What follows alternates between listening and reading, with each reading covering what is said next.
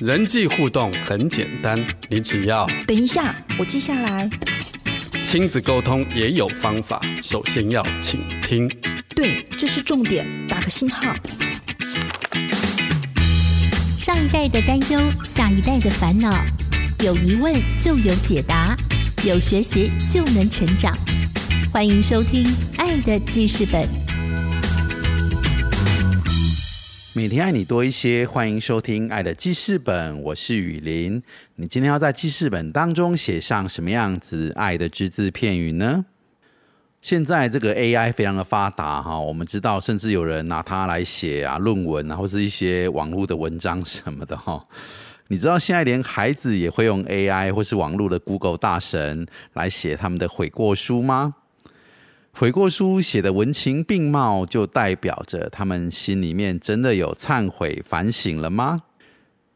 其实写悔过书这样子的一个惩罚的方式，表面上是希望对方可以反省，但真的能够达到让犯错的人反省悔过，并且改进不再犯这样子的一个目的吗？今天我们邀请到。在国中辅导室有多年丰富工作经验的罗凤玲老师，他就来和我们谈一谈，怎么样帮助孩子能够真正深切的反省这件事情。让我们赶快来听凤玲老师的分享。不要看电视，不要玩手机，妈妈说的话，你有在听吗？今日 memo 亲子沟通。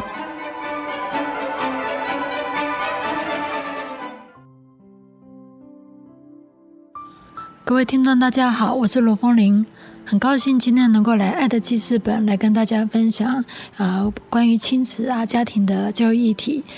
那我今天特别想要与大家分享的是有关于我最近读了一本书，叫做啊是冈本茂树一个日本的作家写的书，它的标题蛮耸动的。你以为的反省只会让人更坏？我觉得冲击很多我们。本来常见、习以为常、觉得理所当然的教育方法，但是它无形中可能会并没有达到那些功效，甚至可能会有副作用。那我今天就就结合我自己的一些经验，然后跟这些这书的内容来跟大家分享。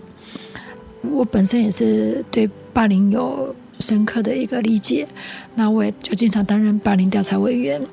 然后在学校辅导老师也会经常看到许多有过犯的孩子，然后或者是爸爸妈妈、老师口中经常犯错的孩子，我也常常会收到学生写的悔过书。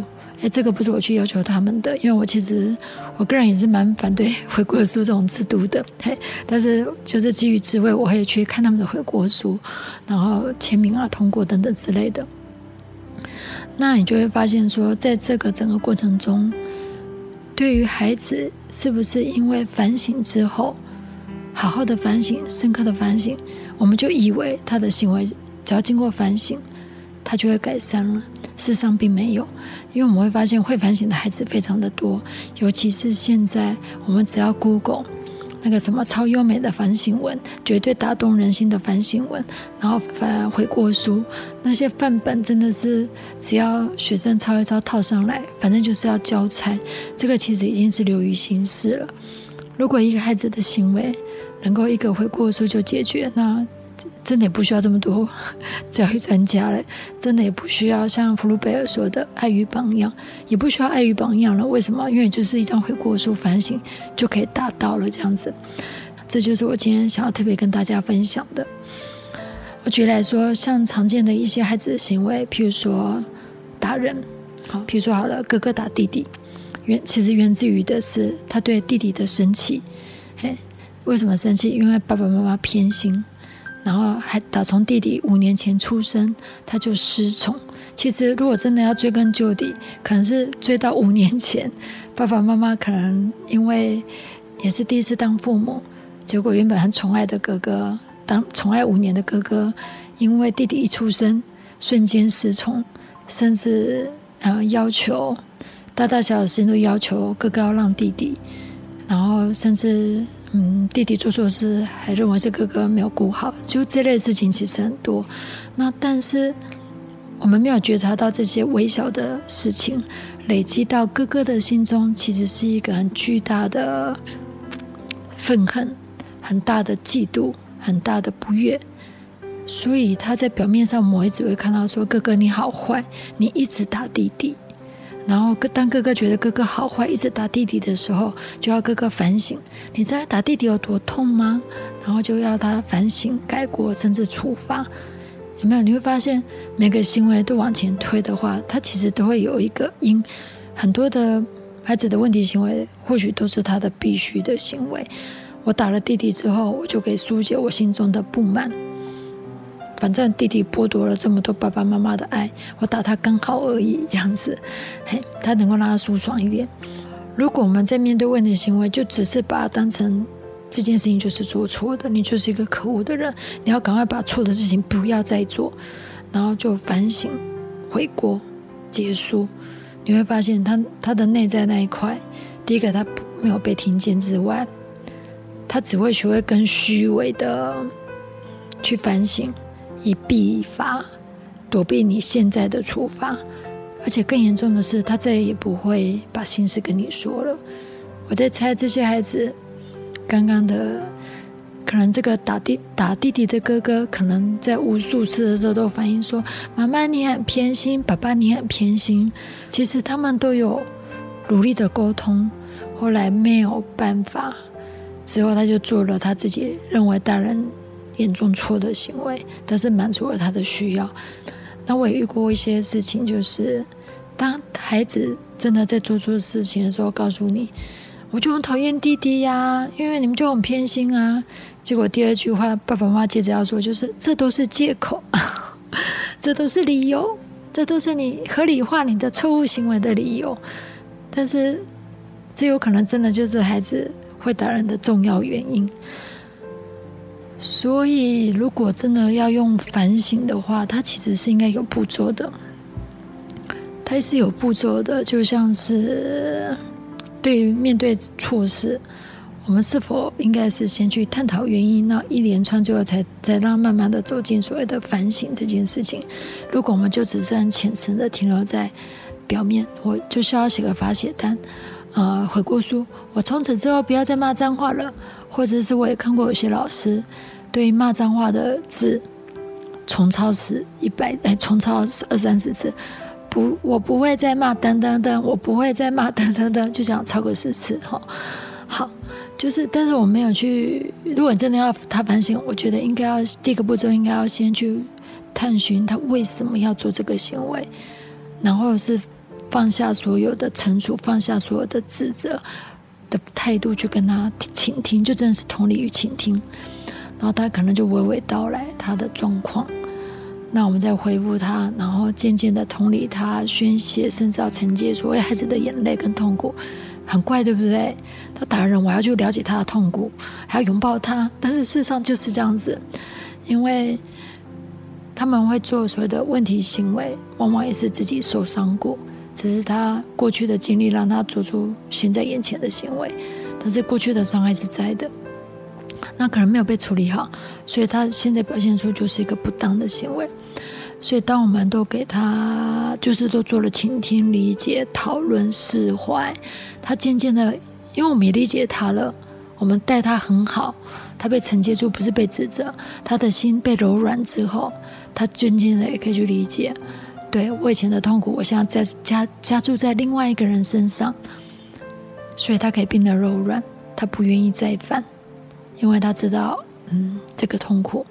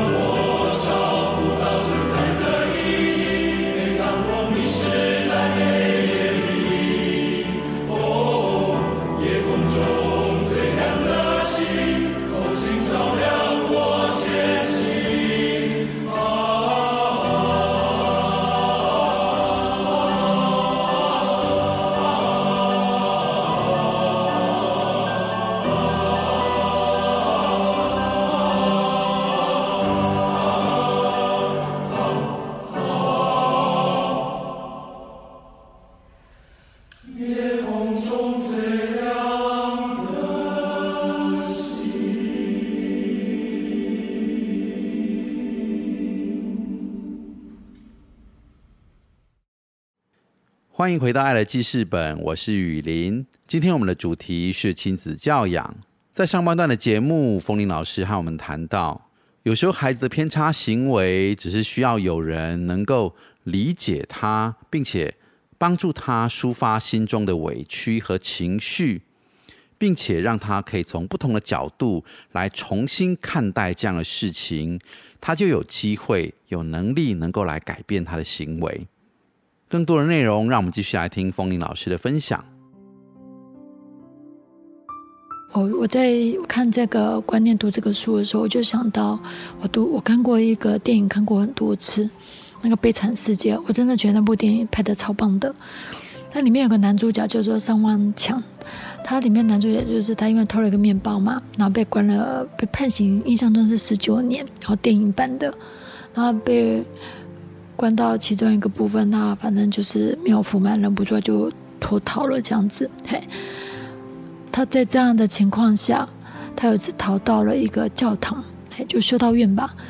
然后他那个应该是修道院的院士对他很好哦，给他吃，给他用，哦，给他住。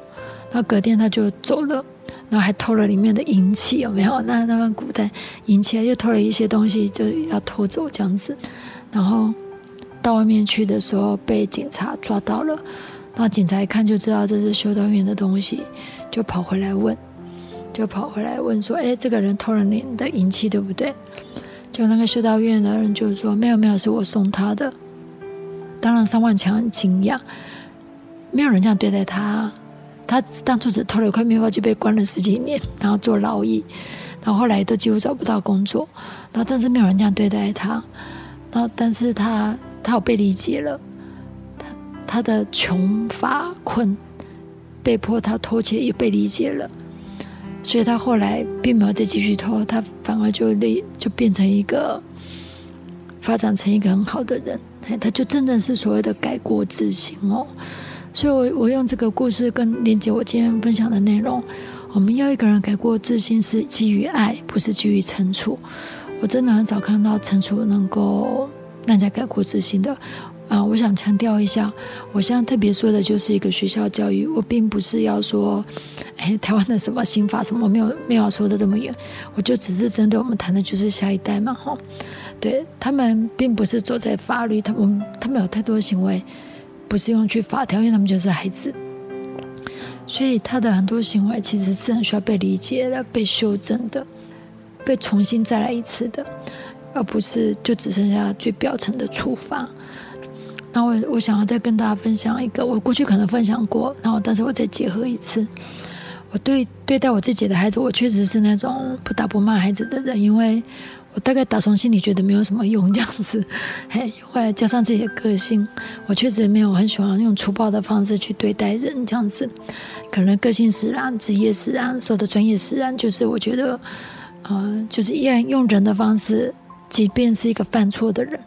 人就是要用一个人的方式去对待他，所以我几乎就是比较温和的一个管教方式。那我就记得最明显的是，其实我从小到大真的不记得孩子我犯过什么太大的错误。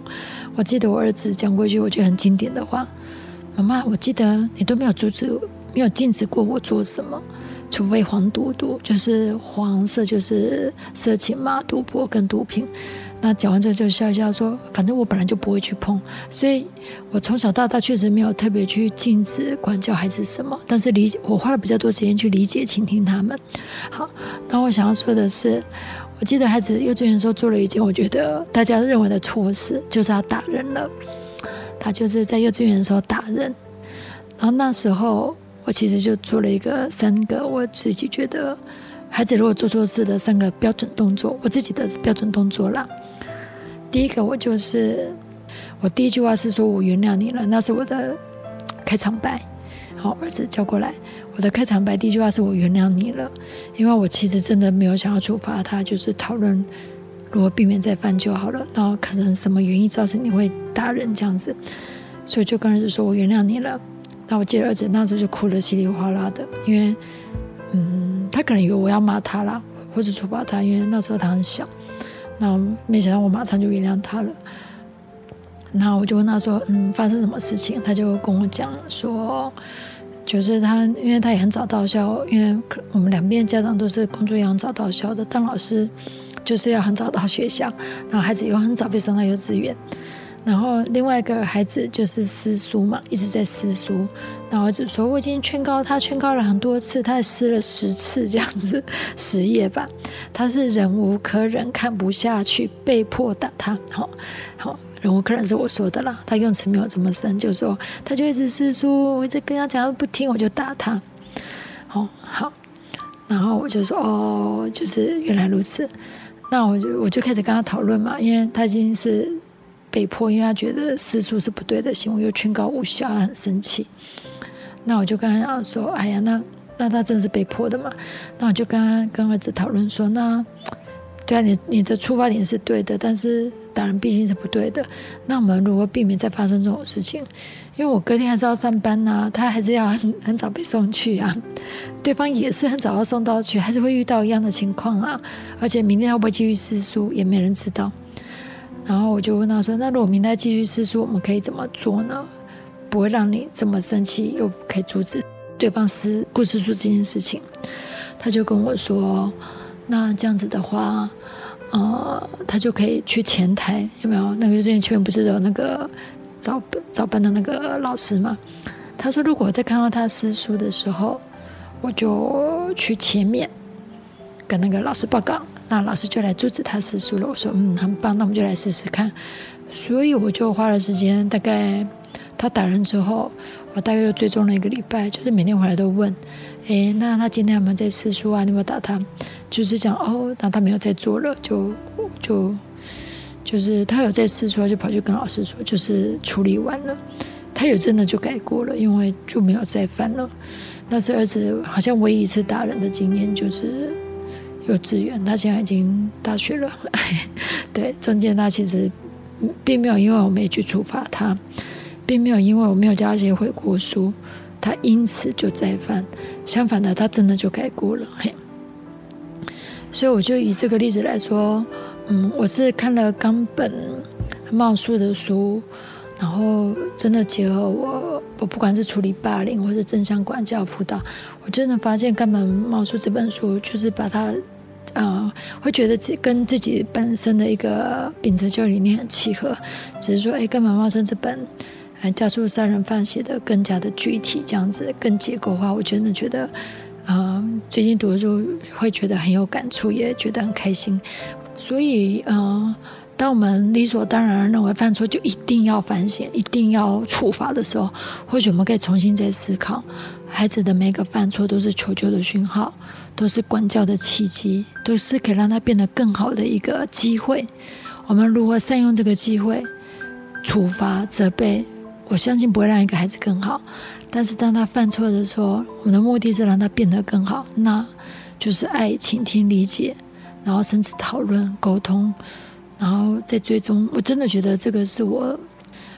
接触这么多孩子来改过这么多孩子的行为来，我真的觉得就是一个很很好的方法，也就是真的去去理解孩子每个问题行为背后的一个原因，然后再重新检视讨论，他就会有不同的认知，他真的就可以有不同的认知对待他的行为。原来我想要揍的这个人并没有这么可恶。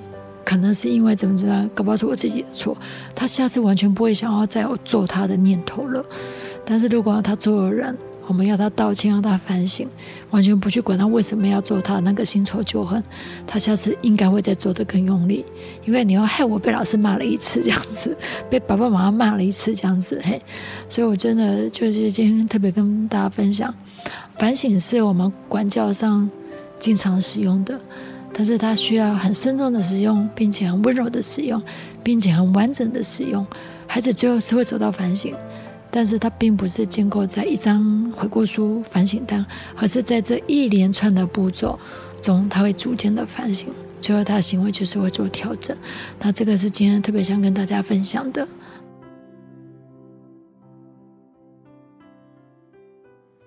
感谢冯林老师的分享。有时候要帮助孩子反省，或者说不再犯，去改变他们的偏差行为，其实真的是要从爱来出发，让我每天都可以用爱、用理解、用倾听来帮助我们的孩子多一点。感谢听众朋友今天的收听，也邀请您可以在脸书搜寻“幸福生命教育协会”，按赞加入我们的粉丝团，也欢迎在 Podcast 平台帮我们按赞五星。如果你有一些想听的主题，或是要给我们的建议和回馈，也都欢迎在社群平台或者在 Podcast 留言给我们。感谢您今天的收听，祝福您有个美好的一天。我是雨林，我们下次见。